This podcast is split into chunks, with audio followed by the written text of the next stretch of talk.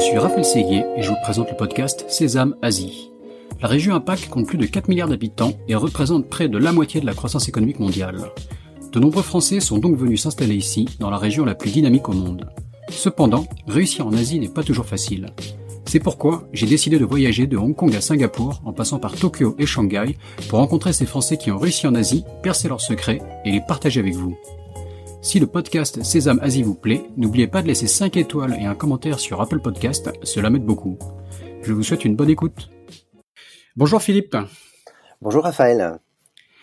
Philippe Ricard, merci de participer euh, au podcast Sésame Asie. Donc tu es le fondateur de La Crêperie, un restaurant bien connu dans la région.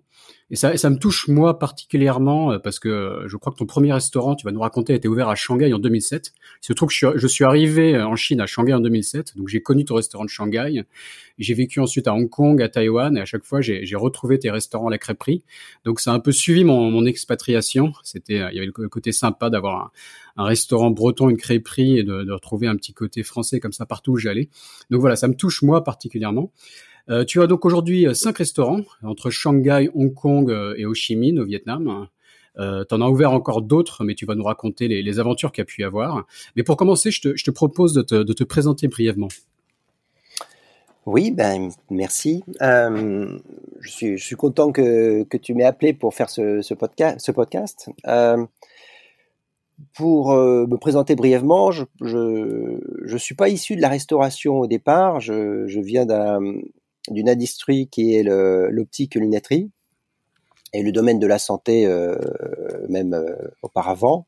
J'ai travaillé chez le, dans le groupe Johnson Johnson pendant pas mal d'années et puis euh, ensuite dans une entreprise qui faisait des machines pour tailler les verres de lunettes, donc quelque chose d'assez spécifique.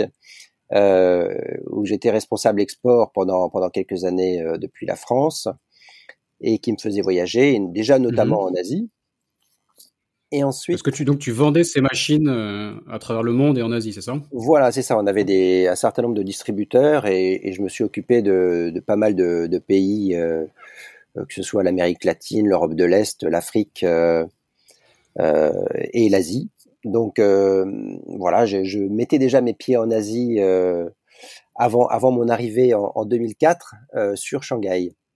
D'accord. En fait, on m'a demandé. Et déjà, tu peux, tu peux démystifier quelque chose? Pourquoi les lunettes sont si peu chères euh, en Asie ou en, en, Chine en particulier? On peut acheter des paires de lunettes euh, de vue pour des prix ridicules, alors qu'en France, ça coûte une fortune. Où le... Qu'est-ce qui se cache derrière ça, vu que tu étais de l'industrie? Euh, Je pense que bon, déjà, il y a, pendant, pendant une, une période, il y, a eu, euh, il y a eu des belles marges effectivement qui étaient faites par les, par les opticiens sur, euh, sur, les, sur les lunettes. Euh, je pense qu'avec le, le, développement de, de chaînes d'optique, euh, bon, ça remonte déjà il y a peut-être une, au moins une vingtaine d'années, euh, comme la Générale d'Optique, Grand Optical et, bon, et d'autres groupes, il y a eu quand même une baisse sérieuse qui, qui s'est faite sur les prix. mais effectivement, bon, je pense que le, le métier d'opticien était un métier un métier où, où, les marges sur les produits étaient, étaient bonnes. Hein. Euh, bon, surtout, mmh. alors après, tout dépend de, de, encore une fois, de la qualité des montures. Mais euh, bon, c'est vrai qu'il y avait, il y, a, il, y a, il y avait des montures qui étaient réalisées en France, notamment dans l'est de la France, hein, qui est très connu pour ça, euh, qui étaient de, de, très belle qualité, et d'autres qui, qui, venaient euh, d'Asie, qui étaient un peu moins bonnes, mais comment, sur lesquelles il y avait peut-être des marges un peu plus importantes. D'accord, bon, okay. c'était juste par curiosité. Ouais, ouais. Bah moi, je pense que le métier d'opticien a toujours fait partie des, des métiers qui, qui gagnaient bien leur vie. Mmh. Voilà, et donc, mais... donc tu, nous, tu nous disais comment euh, donc euh, tu as commencé par ça, tu voyageais beaucoup dans la région, c'est ça? Je voyageais beaucoup dans la région euh, et voilà donc un petit peu partout dans, dans, dans le monde. Dans le après sur, sur l'Asie, j'ai fait pas mal de pays euh, et jusqu'au jour où en fait l'entreprise pour laquelle je travaillais m'a demandé de d'ouvrir une filiale à Shanghai pour m'occuper plus euh, de manière plus proche en fait de, tous ces pays d'Asie. Euh, donc il y avait plusieurs solutions, c'était Hong Kong, Singapour ou Shanghai. Et en faisant mon étude, j'ai opté pour Shanghai, qui me semblait être euh, la ville où qui était le plus proche de notre plus gros potentiel de développement. D'accord. Ah, c'est vraiment pour, pour le, pour le marché, quoi. C'est ça, c'est ça, c'est ça qui a drivé ta décision. Hein. Oui, exactement. Le oui. marché. Oui, oui, voilà, on avait, on avait déjà des belles ventes en fait de machines sur sur le marché chinois et voilà, et je pense que le, la progression était était très voilà était très forte, donc on pouvait on pouvait vraiment s'implanter là. En, ouais. Mhm. Et donc, ouais, donc t'es venu, t'es venu t'installer à Shanghai, t'as dû monter des bureaux, t'as dû engager une équipe. et resitue-nous, ça se passait en quelle année ça? Alors, c'était en, c'était fin 2004 exactement. Je suis, je suis venu pour pour monter la filiale. En fait, on a on a hésité à monter un bureau de représentation. et puis en fait, on est allé directement à la, à la filiale, sachant qu'on travaillait en partenariat avec notre distributeur sur place qu'on gardait euh, et donc euh, qui s'occupait de, de, la partie commerciale, de la partie euh, maintenance, et nous on était en support en fait de, de ces équipes.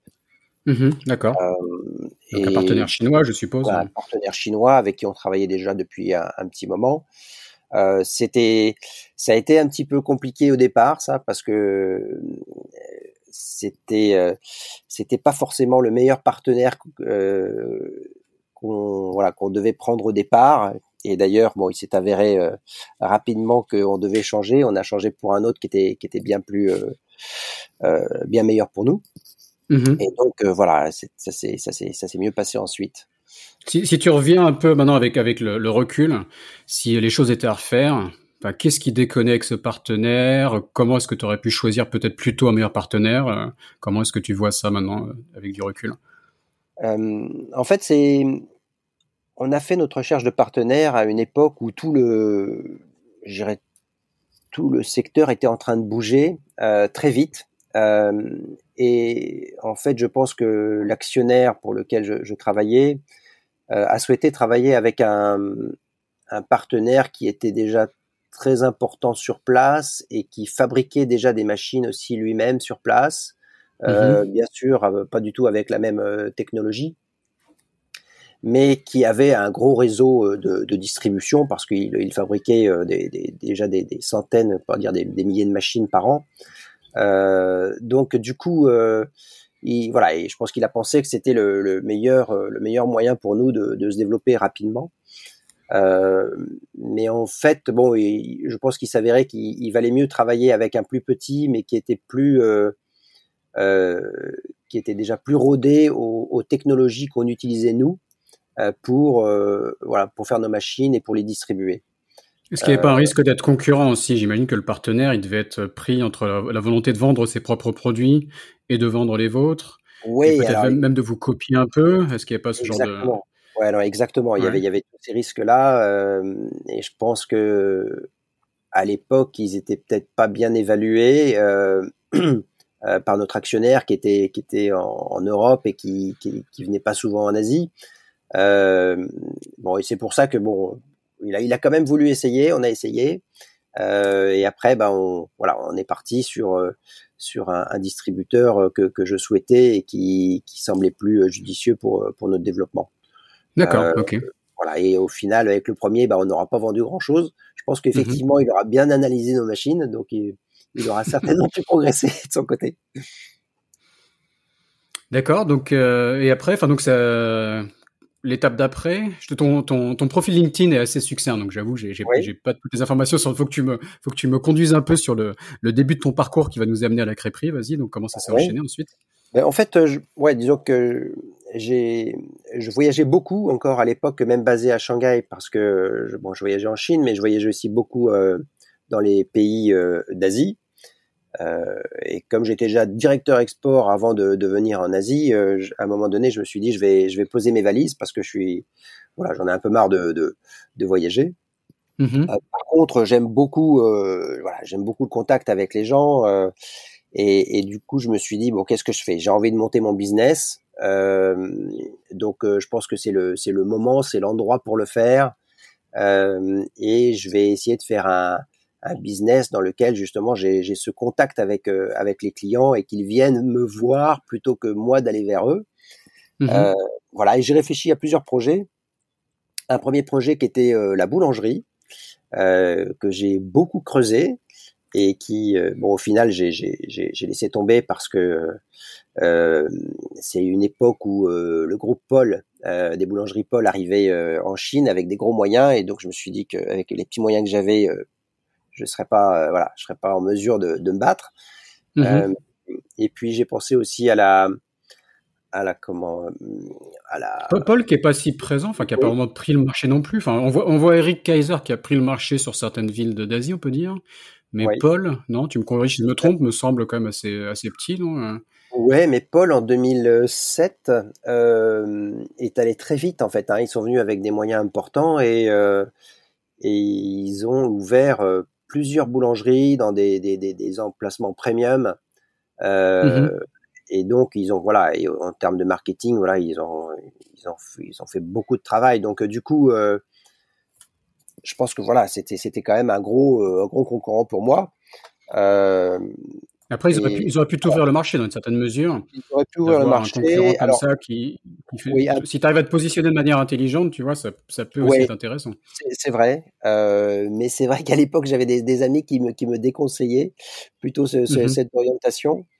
Euh, et bon après après je me suis dit bah j'aurais peut-être dû y aller quand même hein, parce que eux ils sont repartis euh, ils sont repartis malheureusement très vite hein, suite à des bon à des problèmes internes euh, mmh. qu'ils ont eu ils ont dû refermer toute leur boulangerie euh, donc c'est vrai que si j'avais démarré euh, à l'époque à peu près en même temps euh, et j'aurais peut-être survécu et du coup j'aurais pu développer euh, beaucoup plus. Mais bon, voilà, c'est pas grave, j'ai fait mmh. autre chose et j'ai jamais regretté hein, en fait de d'avoir changé de, de, de, projet puisque euh, donc je suis, je suis, parti sur la sur la crêperie et euh, et ça, ça a bien marché dès le départ. Je pense qu'il y avait il y avait pas de crêperie, on était les premiers.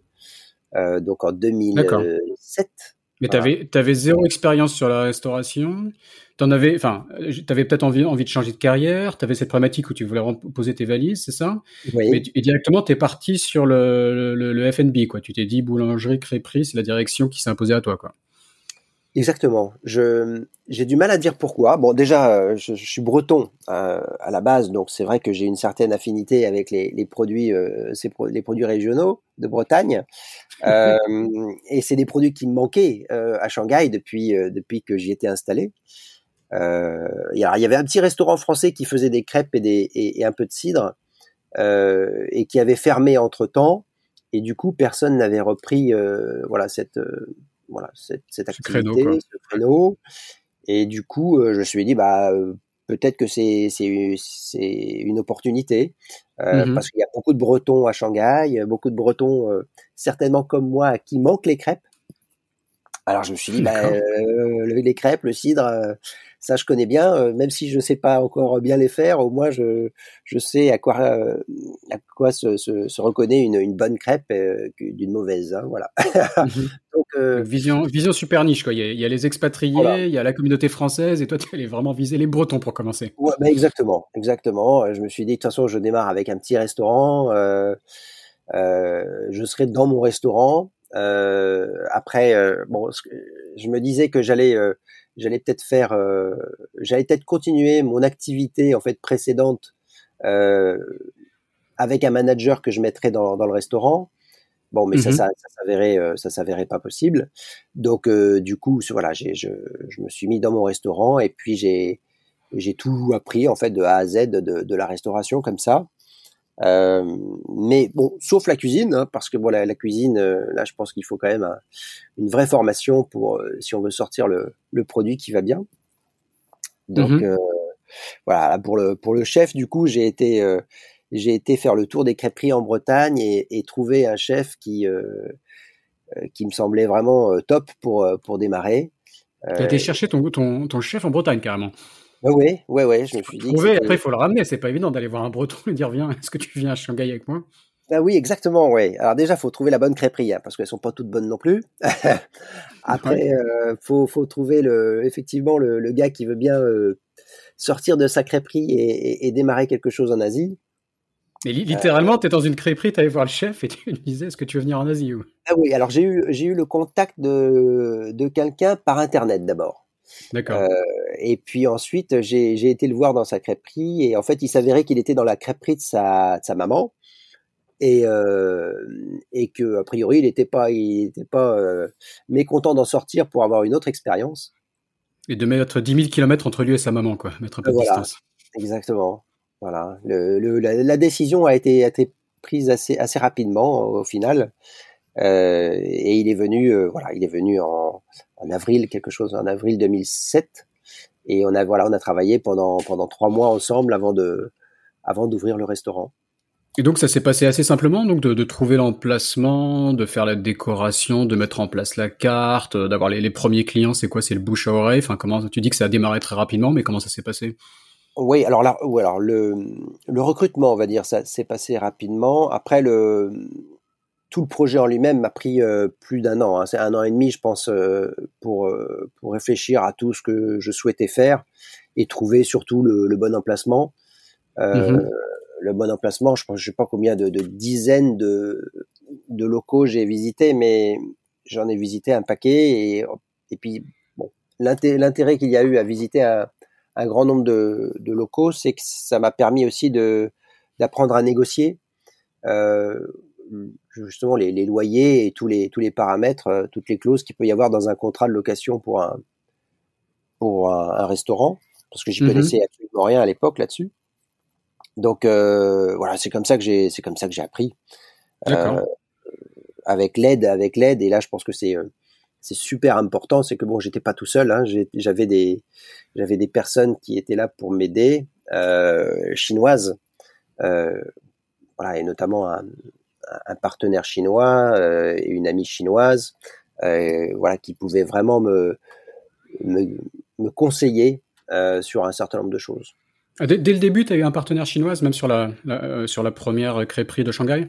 Oui, en fait, il y a sur la première crêperie, il s'est avéré que j'ai trouvé un local qui euh, qui était pas euh, euh, comment dire que je ne pouvais pas louer en tant que résident. Et il y avait beaucoup de, de locaux comme ça à l'époque. Aujourd'hui, ça a un peu changé.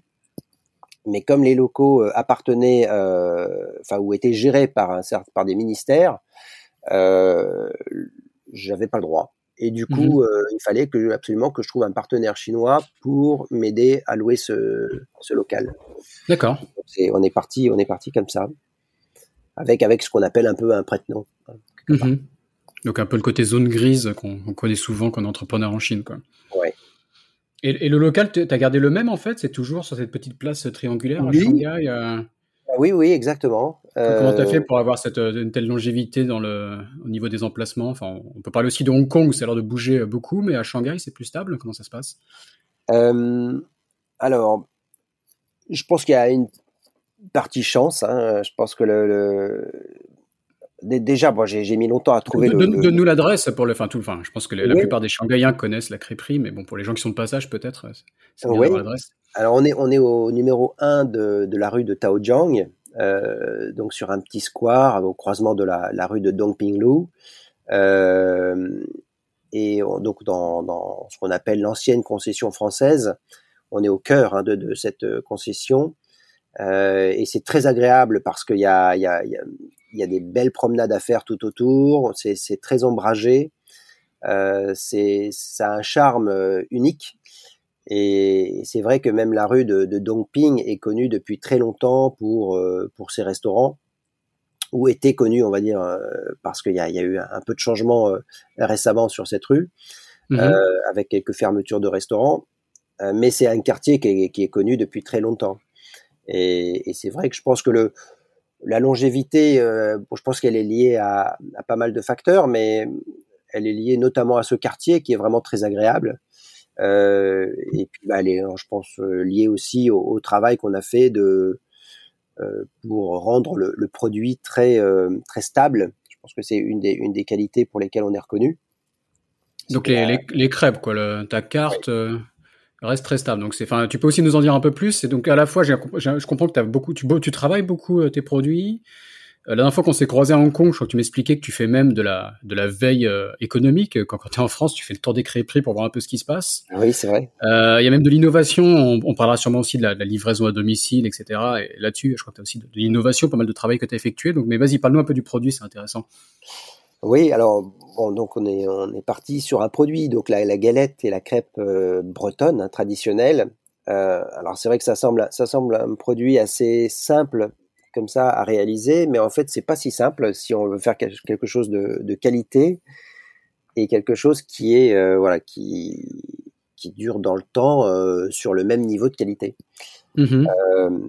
Euh, avec, tu, penses à la, galette en elle-même, aux ingrédients, l'ensemble du plat? Enfin, c'est quoi Parce que c'est vrai que ça paraît simple. ah oui, ça, paraît simple, mais en fait, euh, je pense que ne serait-ce que la, cuisson hein, d'une crêpe et d'une galette, pour qu'elle soit bien faite, mhm.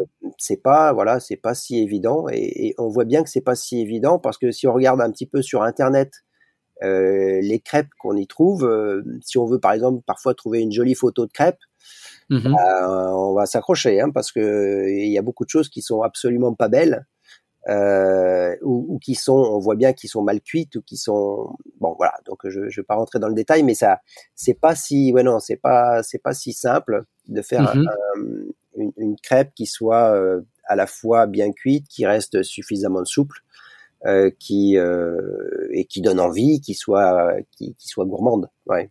D'accord. Et stable, ça veut dire qu'il y a d'autres restaurants, parfois ça peut changer, changement de propriétaire ou quoi. Mais toi, la crêperie, tu t'es attaché à ce que ça, ça soit une marque et on sait que si on va dans un restaurant la crêperie, on, voilà, on sait à quoi s'attendre euh, comme, comme, qualité. Quoi. Exactement, voilà, ça c'est un point qui est extrêmement important pour, pour nous. C'est partout où on va aller dans une crêperie, que ce soit à Shanghai, euh, à Hong Kong ou à Ho Chi Minh, euh, on va trouver une qualité euh, produit. Il peut y avoir des différences d'un restaurant à l'autre sur quelques recettes, hein, par exemple, même si 4, je pense qu'au moins 80% du, menu est, similaire d'une ville à l'autre, euh, mais il peut y avoir des, différences. Euh, je laisse même un petit peu de liberté aujourd'hui aux chefs, hein, parce que les, les, chefs aiment bien créer, donc ils aiment bien, bien mettre de, de leur cuisine. Donc je laisse un avec petit un, peu Avec un aspect un peu localisation qui se fait euh, par rapport au goût local, même en Asie peut-être d'un pays à l'autre? Ouais, alors ça pas trop. En fait, on est, on mhm. reste très authentique euh, sur le produit. Euh, je veux que les voilà les, les, Français, les Bretons qui viennent dans nos restaurants retrouvent le goût euh, de la Bretagne. Hein, ils retrouvent les crêpes bretonnes euh, authentiques. Ça, il n'y a pas de crêpe hawaïenne avec de l'ananas ou euh, des choses bizarres. Voilà, alors voilà, il peut y avoir euh, quelques quelques quelques exceptions, mais ça, va rester vraiment de l'exception.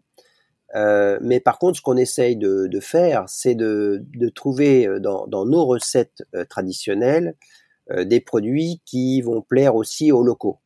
Mmh voilà. C'est-à-dire qu'on on n'adapte pas notre produit, mais on trouve dans le, dans le choix de nos recettes traditionnelles voilà, des produits qui vont, euh, qui vont satisfaire le, le palais local, on va dire. Par, par, par exemple euh, euh bah, Par exemple, on a une, on a une galette qui, qui s'appelle la piano, qui est avec du, du saumon fumé, des épinards, euh, œufs, crème. Voilà, mhm. ça c'est quelque chose qui est, qui est très apprécié des, des Chinois, des, euh, à Hong Kong on en vend aussi beaucoup. elle plaît bien aussi à Saigon. Euh, voilà, donc ça c'est vraiment l'exemple typique de, de, galette qui marche très bien euh, pour les Français, pour les Occidentaux, on va dire de manière générale, et pour les locaux.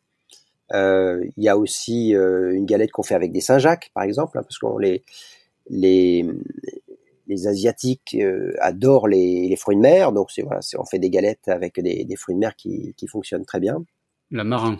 La marin, exactement, la marin. Je regarde sur ton site, là, lacréperie.com.cn, là, c'est très bien fait. On a toutes les, toutes les recettes, toute la carte. Voilà, donc ça, c'est assez, assez, alléchant, là, ça, ça, donne faim déjà.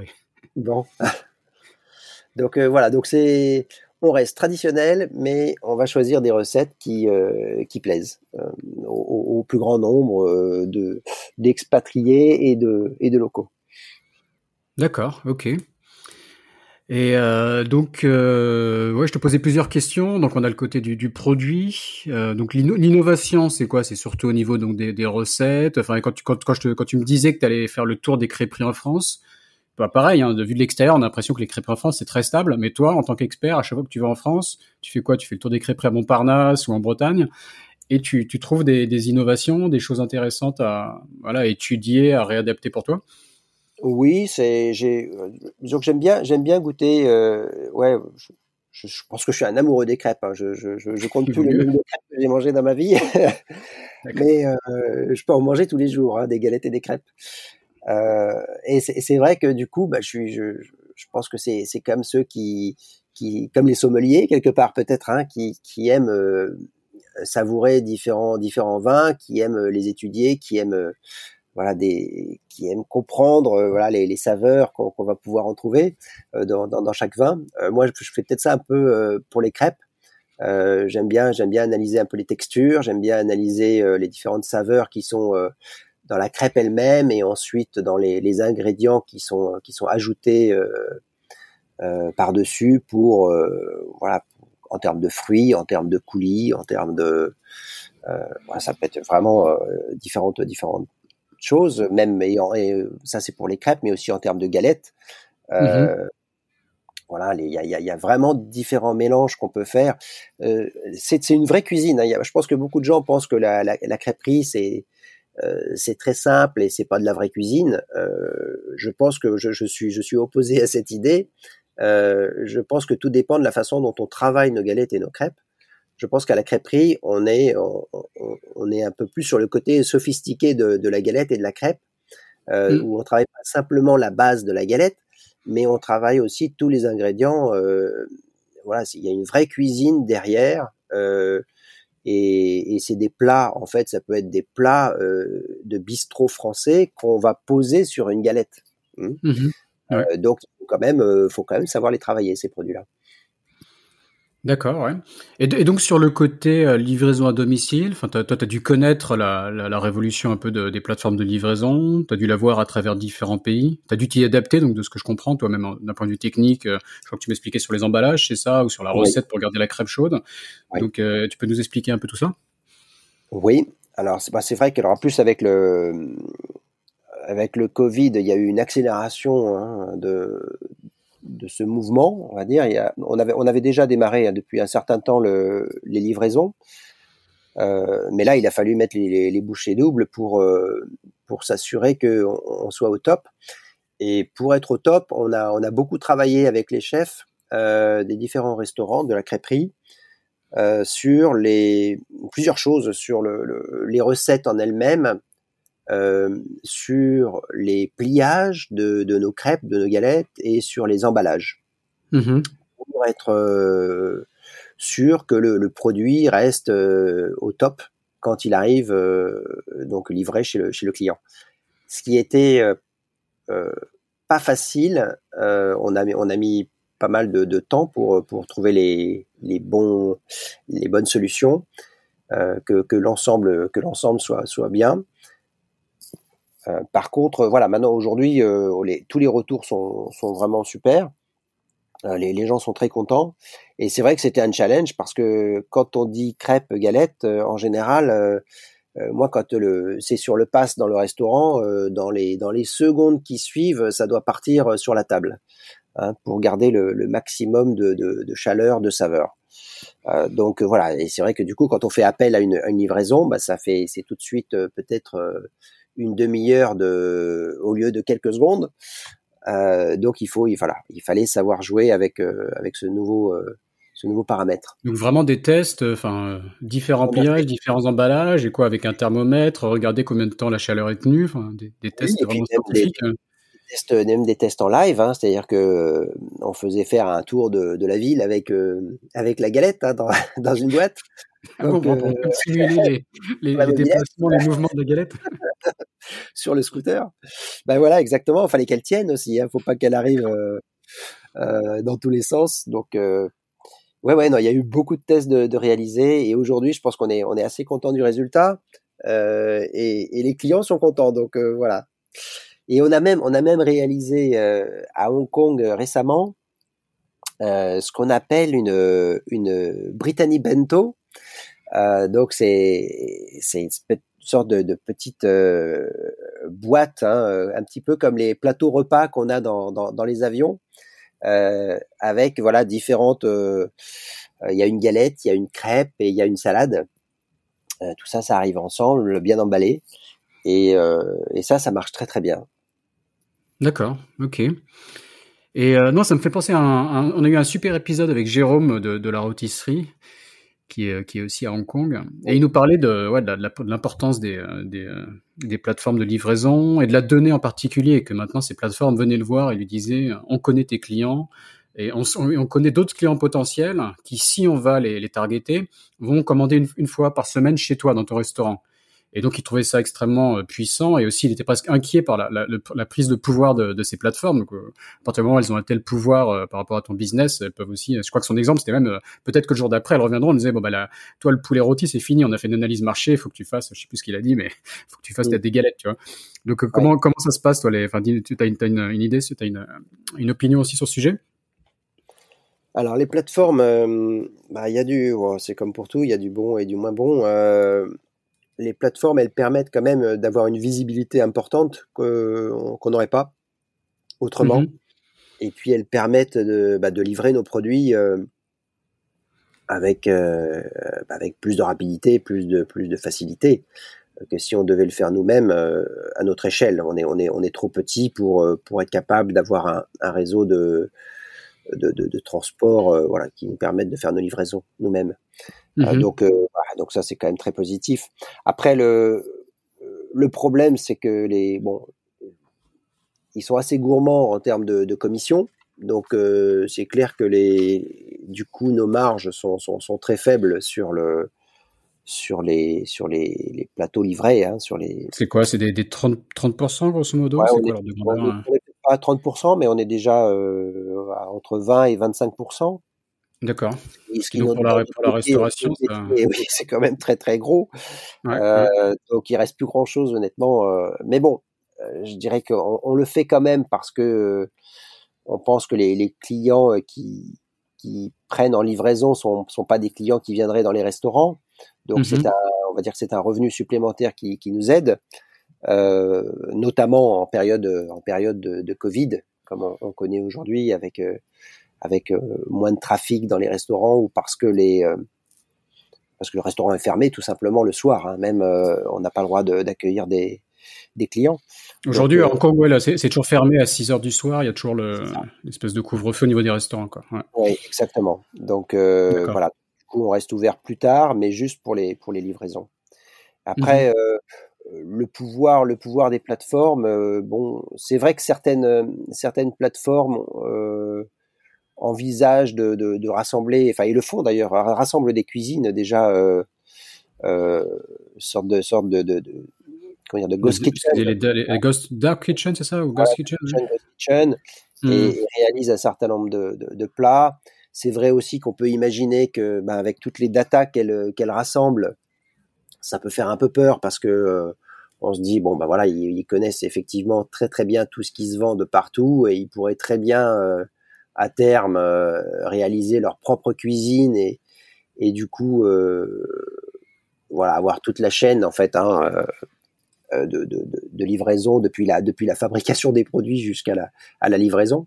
Mmh alors ça, Après, toi, t'es resté assez niche. Toi, toi, enfin, t'es pas le premier targeté. Je pense que d'une crêperie, de là, ce qui s'attaque à toi. Ouais. Exactement, et, et je pense mmh. que c'est là qui est bon le, ce que ce que j'ai travaillé jusqu'ici est, et je pense important, c'est le la marque en fait euh, de qualité euh, que représente aujourd'hui la crêperie. Euh, donc c'est plus simplement des crêpes et des, et des galettes qu'on achète quelque part. Non, ce sont des crêpes et des galettes qui viennent de la crêperie mmh. et une garantie de voilà une garantie de qualité.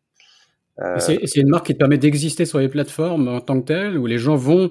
Enfin, il y a des nouveaux clients dont tu as expliqué, mais il y a des gens qui vont aller sur la plateforme en, sachant qu'ils veulent la crêperie.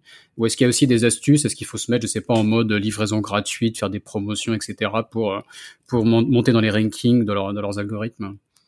Oui, alors exactement. Je voilà, il y a un heureusement, il y a un certain nombre de gens qui connaissent déjà la crêperie parce que ça fait maintenant, euh, enfin, notamment à Hong Kong, hein, ça fait ça fait dix ans qu'on est là, plus de dix ans. Mmh euh, à Shanghai, euh, on a on a démarré il y a 13 ans, donc c'est vrai qu'on est on est connu aussi.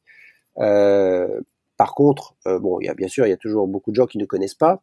Et pour être connu de, de ces nouveaux clients potentiels, euh, il est certain qu'il faut faire, il faut faire des opérations de, de promotion en ligne, euh, soit des, soit des discounts, soit, Alors, les livraisons gratuites, finalement, c'est quelque chose qui se fait pas tellement, mmh mais on est, on est, plus sur le discount. Voilà, et, c'est ça qui fait effectivement, qui permet au restaurant d'être un petit peu plus haut euh, ou un petit peu plus visible, voilà, de gagner en visibilité. Euh, et du coup que les gens pensent euh, pensent à nous. Ouais. Et, tu, et le truc c'est que tu perds un peu la relation client par le, c'est un peu ce qui se passe avec les plateformes. Donc si tu amènes des nouveaux clients en livraison, est-ce que tu arrives à avoir une traçabilité? Est-ce que tu as des clients? Tu l'as, tu l'as pas de manière technique, quoi. T'as pas leurs emails, etc. J'imagine. Mais est-ce que tu as des clients qui sont au restaurant où tu te rends compte que c'est grâce à la plateforme qui t'ont connu euh, C'est difficile à, à évaluer. Euh, je, je, je, pense que ça participe à notre visibilité euh, et qu'on a, on a des clients certainement. On gagne des clients au restaurant au travers de ces plateformes. Euh, maintenant, dire quel, quel, euh, quel pourcentage, je ne sais pas, c'est très difficile à dire. D'accord. Euh, ça, participe. vu, que, vu, que, tu perds la, vu que tu perds la relation, c'est ouais, forcément c'est difficile à dire. C'est clairement lié. Quoi. Et ça fait penser à. Ouais, vas-y, excuse-moi. On, on, pourrait très bien mettre pendant un mois, par exemple, une une, une, fiche hein, dans le restaurant à remplir euh, par, par, les clients en leur demandant justement comment, comment vous nous avez connus et est-ce que c'était au, travers de ces plateformes. Ça pourrait donner une idée. Euh, mmh. voilà, ça pourrait donner une idée de, après, voir si ça, est-ce que ça sert à quelque chose une fois que, que tu as cette info, est-ce que c'est utile, je sais pas. Mais ça fait penser à la fidélité parce qu'on a, on a un autre épisode, je crois que tu travailles pas mal avec euh, BistroChat. On a reçu Hassan Taibi, euh, le tout premier épisode de ce podcast d'ailleurs, qui, qui reste la plus grosse écoute. Hein, euh, et, épisode qui est vraiment plébiscité. Donc, dis-nous un peu comment tu travailles avec BistroChat et j'appelle tout le monde à aller écouter cet épisode parce qu'il semblerait que, que Hassan est passionnant d'après les chiffres. Ben oui, alors Hassan, on, on le, connaît bien. C'est un, c'est aussi d'ailleurs un client de, de, de la crêperie euh, et qui, euh, voilà, qui nous a contacté il y a quelques années avec ce, ce cette application BistroChat, oui, ce... de loyalty card, hein, donc de, de qui permet de, réserver les restaurants avec du chat, mais aussi de la loyalty. Il y a plein plein de fonctionnalités. On peut, on peut télécharger l'app sur l'App Store directement. C'est, je, la, je, la, je, la, je la conseille aussi en tant qu'utilisateur. Voilà, donc c'est non, c'est très bien. Euh, c'est c'est une, une app qui nous, nous permet de bah, d'être aussi de gagner aussi en visibilité et de d'avoir des de proposer une, une, une carte de fidélité au client qui est euh, qui est un peu personnalisée, on va dire. Donc euh, ça, ça évite d'avoir son propre euh, son propre logiciel, d'avoir son propre ses propres outils. Donc on, peut, on, bénéficie de, de son expérience, de son, de sa technologie, de voilà, de, pas mal de, choses. Donc euh, c'est et en plus c'est un gars qui est super sympa, donc euh, c'est très agréable de travailler avec lui. Mmh ok, d'accord. Euh, et donc après, enfin le, donc tu as 5 crêperies aujourd'hui. Au maximum, tu es monté jusqu'à 9. Donc ça m'intéresse un peu de savoir comment est-ce que tu as couvert le marché asiatique? Enfin, pourquoi cette stratégie déjà? Tu aurais pu, euh, je sais pas, une ville comme Shanghai, euh, qui est des villes énormes et pas, et pas assez grande pour avoir plus de crêperies. Tu as vraiment eu envie de couvrir tout le marché. Euh, et comment ça s'est passé? Alors, je, sais qu'à Taïwan, je suis à Taïwan aujourd'hui et j'ai connu ta crêperie de Taïwan, euh, de Taipei, où il y avait même un phare, euh, un énorme phare, si je me souviens bien, qui était construit devant la devant la crêperie, donc on pouvait pas la rater. mais cette crêperie n'existe plus, donc explique-nous un peu ton expansion dans la région et voilà les qu'est-ce que qu'est-ce que tu as appris au, fur et à mesure des années? Alors, l'expansion de la crêperie est passée par des par plus des opportunités au départ qu'une une vraie volonté de, de développement euh, mmh à l'international. Je pense que le euh, quand j'étais quand j'ai démarré la crêperie, euh, bah, c'était tout nouveau pour moi. J'avais pas j'avais pas cette ambition de d'ouvrir des, des crêperies aux quatre coins du monde. Hein. Donc euh, je, voilà, je, je, je, je démarrais tout simplement. Et puis en fait, euh, des, des clients euh, sont, sont, passés dans, dans la crêperie euh, à plusieurs reprises euh, et, et, certains m'ont dit mais euh, on adore tes crêpes Philippe euh, franchement on adore le concept la déco on, est on est toujours super bien accueillis chez toi et qu'est-ce que voilà est-ce qu'on peut faire quelque chose ensemble et et voilà c'est souvent par opportunité comme ça qu'on a développé euh, donc ça, c'était pour le cas notamment de, de Taïwan et d'Ho Chi City. Euh, pour Hong Kong, c'était un petit peu différent parce que c'est un, jeune qui euh, qui connaissait Hong Kong, qui était retourné en France et qui voulait absolument retourner à Hong Kong. et qui souhaitait développer des corners crêpes dans la ville et qui, par contre, lui n'avait absolument aucune expérience euh, non plus euh, de la restauration du produit, euh, voilà. Et donc, il a dû voir en ligne quelque part que que moi j'étais déjà sur Shanghai. Et, un jour, il m'a contacté, voilà, pour avoir des conseils. Et puis, et puis à ce moment-là, je lui ai dit que moi, les, les corners crêpes, en fait, ça m'intéressait pas. Par contre, ce que je savais faire, c'était du restaurant. Euh, et que j'étais très intéressé moi-même pour faire un restaurant à Hong Kong. Et du coup, euh, ben voilà, c'est parti comme ça. On a dit, euh, ben pourquoi pas le faire ensemble Et euh, on a démarré voilà, de, de, cette façon. Et donc, je dirais que les, le développement au départ, c'est beaucoup plus fait par par l'approche de, de, de, clients, enfin ou de, ou de, personnes extérieures qui sont venues me demander si on pouvait faire quelque chose ensemble. Mmh, les opportunités, quoi, ce qu'on a, ce qu'on a souvent en Asie, quoi. Ça. Ici, ça bouge pas mal. Et ce qui était important pour moi, c'était de de travailler avec des, des, des gens qui euh, qui connaissaient bien euh, le marché local ou qui étaient où, je voyais euh, des gens super motivés quoi. D'accord. C'était le cas aussi avec une on a ouvert à Phnom Penh aussi hein, au Cambodge il y a, il y a quelques années. Euh, donc avec une, une, très bonne cliente de, de la crêperie de Hong Kong et qui euh, voilà qui souhaitait quitter Hong Kong, qui adorait le Cambodge, voilà et qui qui voilà qui est venu vers moi un jour et qui m'a dit Philippe, euh, j'adore tes crêpes, j'adore ton restaurant, euh, j'adore le Cambodge, est-ce qu'on fait un truc ensemble au Cambodge? Voilà. et donc c'est mhm. comme ça qu'on a on a fait cette crêperie au Cambodge. Alors bon là par contre bon, je me doutais que ce serait compliqué parce que le, le marché était pas mûr. Donc c'était c'était plus euh, euh, voilà, c'était plus l'idée de d'aller mettre les pieds dans un nouveau marché, de voir un petit peu comment ça se passait. Euh, donc on a tenu quand même, euh, on n'a pas perdu d'argent, on a tenu quelques années. Et puis bon après la, partenaire que j'avais a décidé de, rentrer en Europe et du coup voilà on a décidé de fermer parce que ça ça gagnait pas assez vraiment pour pour être vendu. Mmh D'accord. Donc ça s'est fait un peu par opportunité, tu, et tu travailles toujours avec des partenaires en fait. Toi, toi tu es maintenant basé à Hong Kong, et euh, les restaurants que tu as aujourd'hui, ou ceux que tu as pu avoir, euh, voilà, ça s'est fait par partenaire aussi. Enfin, c'est vraiment le... Enfin, et des partenaires qui peuvent être quoi, étrangers ou même ou locaux parfois, c'est ça? Oui, tout à fait. Euh, les... J'ai des, ouais, des partenaires différents en fait en fonction des, des villes et même parfois des restaurants eux-mêmes. Euh, en fonction de, de, de, des affinités, des, des, des, gens qui viennent me voir, de, de ce que je, je sens qu'ils sont capables d'apporter au business. Euh, je suis assez, je suis assez ouvert. Euh, voilà, maintenant je suis,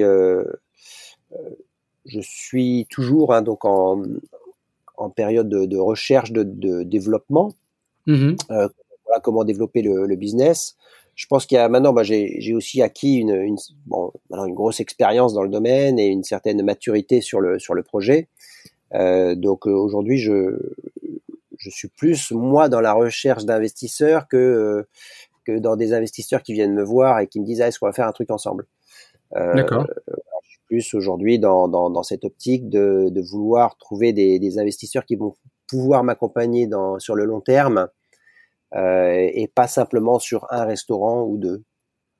Donc tu veux de plus investisseurs euh, financiers plutôt que, que partenaires d'ouverture de restaurant Voilà, c'est ça, exactement. Euh, Parce qu'on est arrivé à, un niveau de, de, développement où je pense qu'il est important, de, si on veut aller plus loin, euh, et je mhm. pense qu'on en a vraiment le potentiel, euh, c'est de, de, trouver un, un ou plusieurs partenaires, mais qui soient, qui soient financièrement suffisamment solides pour euh, être capable de prendre un peu plus de risques mmh. euh, et prendre voilà aller trouver des, des, des, des meilleurs emplacements aller trouver euh, voilà des, des, aller mettre un petit peu plus d'argent pour développer plus vite voilà donc je peux continuer à le faire tout seul mais je je, je, je serai je, je, recherche des gens qui soient enfin financièrement capables de, de m'accompagner pour aller plus vite mais aussi euh, je pense des, des gens qui soient capables de d'avoir une certaine réflexion sur la stratégie euh, à moyen terme mhm. et long terme pour le, pour le groupe.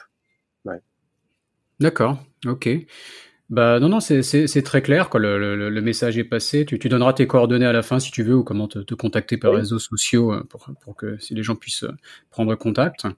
Euh, et donc, et donc tu as, des, as des zones prioritaires de développement que tu aimerais, euh, que aimerais couvrir euh, avec le bon investisseur? Bah, tu, parlais de, tu parlais de Shanghai tout à l'heure qui, qui, est une grosse ville avec certainement le, un gros potentiel, je dirais, pour ouvrir d'autres restaurants. Hein. Donc euh, Shanghai reste euh, effectivement une, des, cibles, une des, villes cibles pour moi. Euh, Hong Kong aussi, clairement. après, il y a, d'autres villes en Chine hein, qui, sont importantes, que ce soit Shenzhen, euh, Chengdu, Chongqing. Voilà, il y, a, y, a, des grosses villes dans lesquelles on peut, on peut aller.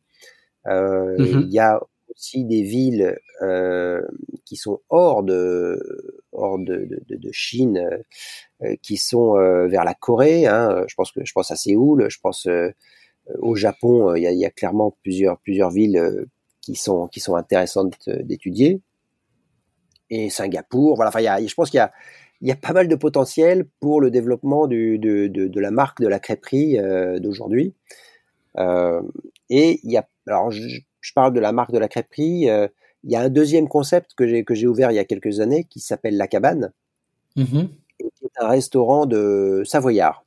D'accord. Donc là, on est, maintenant on est parti loin de la mer, on est on est sur la montagne, euh, mais c'est un restaurant qui marche très bien, euh, qui plaît beaucoup. Le, le, le, concept est le concept est très sympa. Euh, là, c'est pareil, on est sur euh, des produits de qualité. Et je pense que voilà, c'est aussi un concept que je, que je souhaite développer à l'étranger. Euh, et je pense voilà, notamment au Japon, euh, euh, bah, qui, qui, qui, est certainement un des, un des pays dans lequel la cabane pourrait très bien marcher. D'accord, donc deux concepts différents, la crêperie à la cabane et plein de marchés attaqués où l'une des deux cartes peut être jouée, voire même les deux. Quoi. Donc ok, non, super intéressant. Il y a une problématique qui revient souvent sur le, podcast avec les invités, c'est le, recrutement, donc tout ce qui touche à la, RH, non seulement recruter, mais, euh, garder ses employés. Est-ce que c'est euh, un, sujet où tu as appris un peu euh, au, au fur et à mesure des années Qu'est-ce que tu peux nous dire là-dessus? Oui, alors c'est très variable en fonction des, des villes. Euh, mm-hmm. Il y a des et des restaurants même. Euh, il y a des équipes dans lesquelles on est, on est relativement stable, il y a des équipes où on l'est un peu moins. Euh, mais globalement, je veux dire, je vais, je vais pas trop me plaindre parce que je pense qu'à la crêperie, on a réussi à, à tenir beaucoup de nos, nos équipes pendant de nombreuses années. Euh, et donc, et c'est, je pense que ça, justement, ça nous aide beaucoup à, à, la, à la stabilité, même sur la, la qualité du produit. Euh, et donc c'est ça qui est, qui est, très important. Après, euh, je pense qu'on a, on a eu plus peut-être de changements de manière générale sur les euh, euh, sur les personnes au, au floor, hein, donc en salle, au service, euh, que dans les cuisines. Je, je, je pense, j'ai l'impression que dans les cuisines, on a on a des, des équipes plus stables, peut-être parce que les, les cuisiniers sont des sont des gens qui sont euh, vraiment très passionnés par leur métier, mmh euh, peut-être plus que les serveurs. Voilà. Euh, il y a, peut-être un certain nombre de serveurs qui, qui, qui font ce métier un peu de manière temporaire. Voilà. Mmh donc là, je parle pas de, je parle pas de l'équipe management. Hein, bon, l'équipe management, bon, c'est un petit peu différent, c'est quand même beaucoup plus stable. je parle des serveurs, vraiment. D'accord, qu'il faut, enfin, qu'il faut garder, et sinon il faut reformer des gens à chaque fois. Enfin, c'est voilà, problématique. Quoi. Ouais. Mais après, voilà, après ça va dépendre des, des, des, villes aussi. À Shanghai, on a eu un peu de changement, euh, même si on a des, voilà, on a un superviseur, voilà, des, des, superviseurs qui sont avec nous depuis très longtemps, qui sont au top. Euh, et on a même et à Hong Kong, c'est pareil, on a des, on a des gens avec nous, euh, des superviseurs qui sont là depuis très longtemps. Euh, voilà, donc je pense que plus on monte en hiérarchie et plus on a certainement des, des équipes stables. Euh, voilà, je pense que c'est plus sur les, les jeunes serveurs où on a, on a plus de rotation. Ouais. Mmh D'accord, très bien. Mais, parfois, pour le compliqué, peut-être que c'était un petit point que tu, tu voulais peut-être soulever, mais euh, compliqué de trouver des, du staff, du personnel qui, qui va bien. Parfois, oui. Ça, là, ça, ça dépend des, des, périodes. En ce moment, bon, forcément, c'est un peu plus facile parce qu'il y y a quand même beaucoup de, malheureusement, de restaurants qui ont fermé ou de, ou de voilà, d'entreprises qui ont fermé, du coup plus de monde certainement sur le marché euh, à chercher du travail. Donc c'est un petit peu plus facile en ce moment. Euh, mais c'est vrai qu'il y a eu des années où c'était très très compliqué. On, avait énormément de mal à trouver du, personnel euh, qualifié. Voilà. Bon, aujourd'hui c'est plus facile. Mmh oui, tout à fait. Il ouais. y, a, un dernier sujet qui est important forcément. On a, commencé à l'aborder un peu, le, Covid. Euh, donc tu nous as dit qu'à Hong Kong, les restaurants sont toujours fermés à 6 heures du soir en ce moment, que la livraison euh, a augmenté. Mais comment est-ce que, en tant que restaurateur, tu as vécu le, Covid, voire même les manifestations à Hong Kong? Euh, Mais vu que toi, tu as cette vision un peu régionale, explique-nous un peu le, le, Covid, comment ça s'est passé en 2020 Alors, les ouais, je dirais que les, les trois villes, euh, Shanghai, Hong Kong et, et, Ho Chi Minh City, ont vécu vraiment le Covid de, manière différente. Euh, à Shanghai, euh, brièvement, on a souffert, on a souffert deux mois, euh, février, mars, bon et un peu avril, et puis après c'est, très vite reparti. En fait, ça, ça a rebondi, oui, facilement, rapidement, je dirais.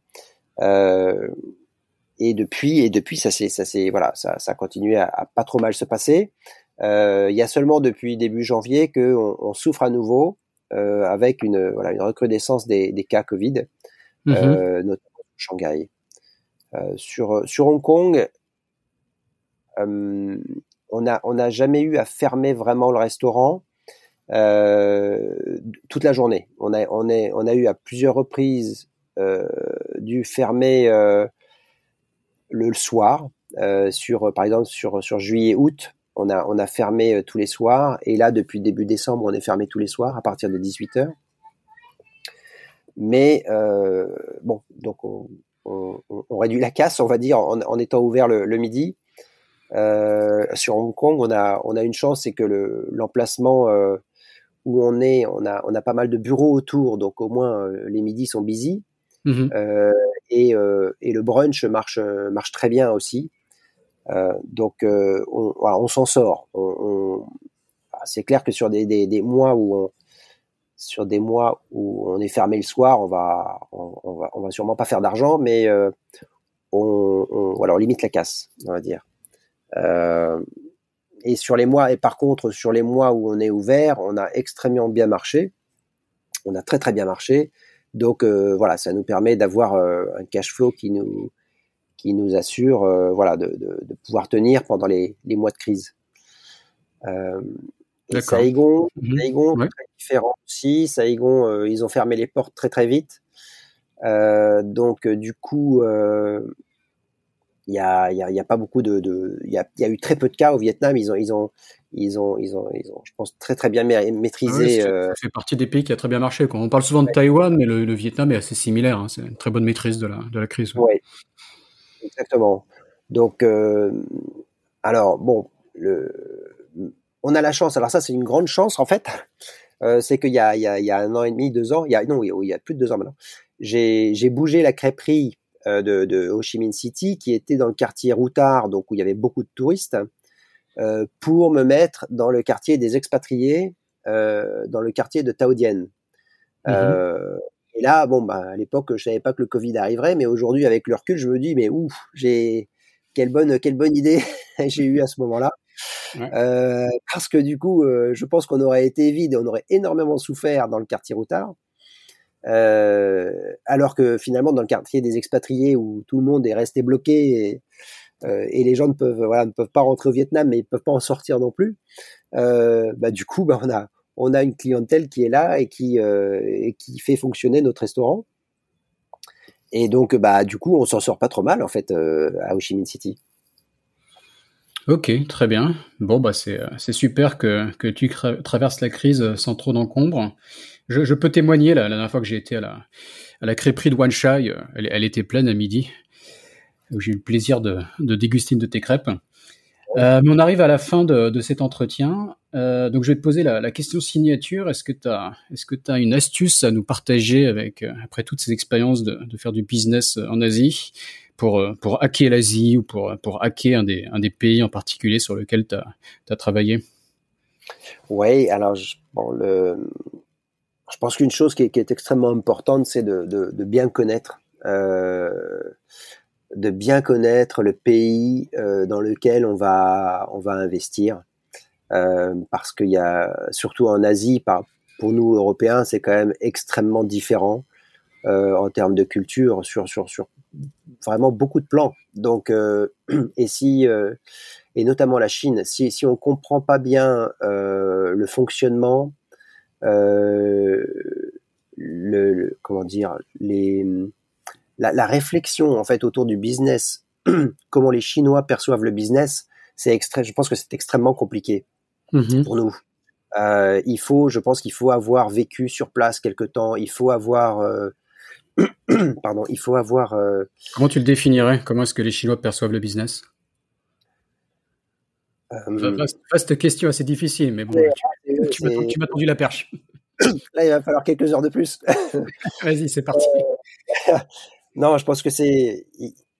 Euh, ils vont droit au but. Je pense que les, les, les Chinois euh, sont, sont pas forcément orientés très long terme sur le business. Ils sont hyper pragmatiques euh, et, euh, et ils vont euh, voilà, ils vont se concentrer sur l'essentiel, sur voilà, sur ce qui est important et, et, et, parfois ça peut ça peut paraître pour nous superficiel euh, mais c'est simplement qu'ils ont une autre vision euh, de, de, de, même de la vie en fait, qui, et qui est beaucoup plus sur du, du cycle, un cycle plus court.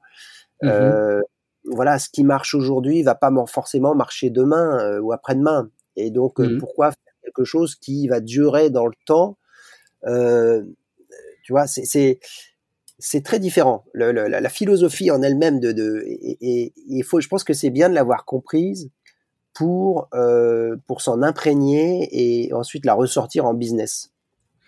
Euh, mmh Tu as, des, des, exemples concrets qui te viennent à l'esprit où un partenaire chinois euh, a pu comme ça avoir une, une attitude, euh, ce côté pragmatique, court-termiste, où toi tu étais un peu, un peu ah, choqué Non, mais je pense que le, une des choses, par exemple, qui, qui, est, qui est notable, c'est que il n'y a pas de, de, notion de fonds de commerce, par exemple en, en, en Chine, hein, à Shanghai. Euh, mmh voilà, on va pas revendre un restaurant euh, comme on peut le revendre en, en France, euh, simplement parce que les baux, notamment qu'on a euh, donc pour, louer un, retail, euh, c'est très limité dans le temps. on va la, première fois, on va peut-être avoir 5-6 ans peut-être 10 ans pour les, plus les plus gros euh, qui, qui, ont des, des, pouvoirs de négociation. Euh, mais ensuite, euh, on va on va renouveler sur des, des petits des petites durées de, bail. Hein. Donc forcément, le risque est, est, beaucoup plus élevé et du coup, on, on peut pas investir on peut pas réinvestir aussi facilement en se disant bah voilà bah j'ai encore 5 ans devant moi donc euh, je vais pouvoir refaire toute la déco de mon restaurant euh, il n'y a pas de problème, j'ai le temps pour, euh, pour faire mon retour sur investissement. Mmh bah non, ça c'est pas possible, c'est pas possible en Chine. Euh, donc on doit faire beaucoup plus attention et on doit essayer de travailler sur des retours sur investissement qui sont plus courts. Euh, voilà, je pense que c'est une, une des euh, une des clés, euh, je dirais, pour pour travailler travailler en Asie, ouais. Ok, d'accord. Bon bah c'est passionnant, Philippe. On a fait une heure pile poil, on va s'arrêter là. Euh, donc, tu as, lancé un appel, tu as dit que donc, euh, tout investisseur était le bienvenu. Euh, comment, comment te contacter? Est-ce que tu as une présence sur les réseaux sociaux?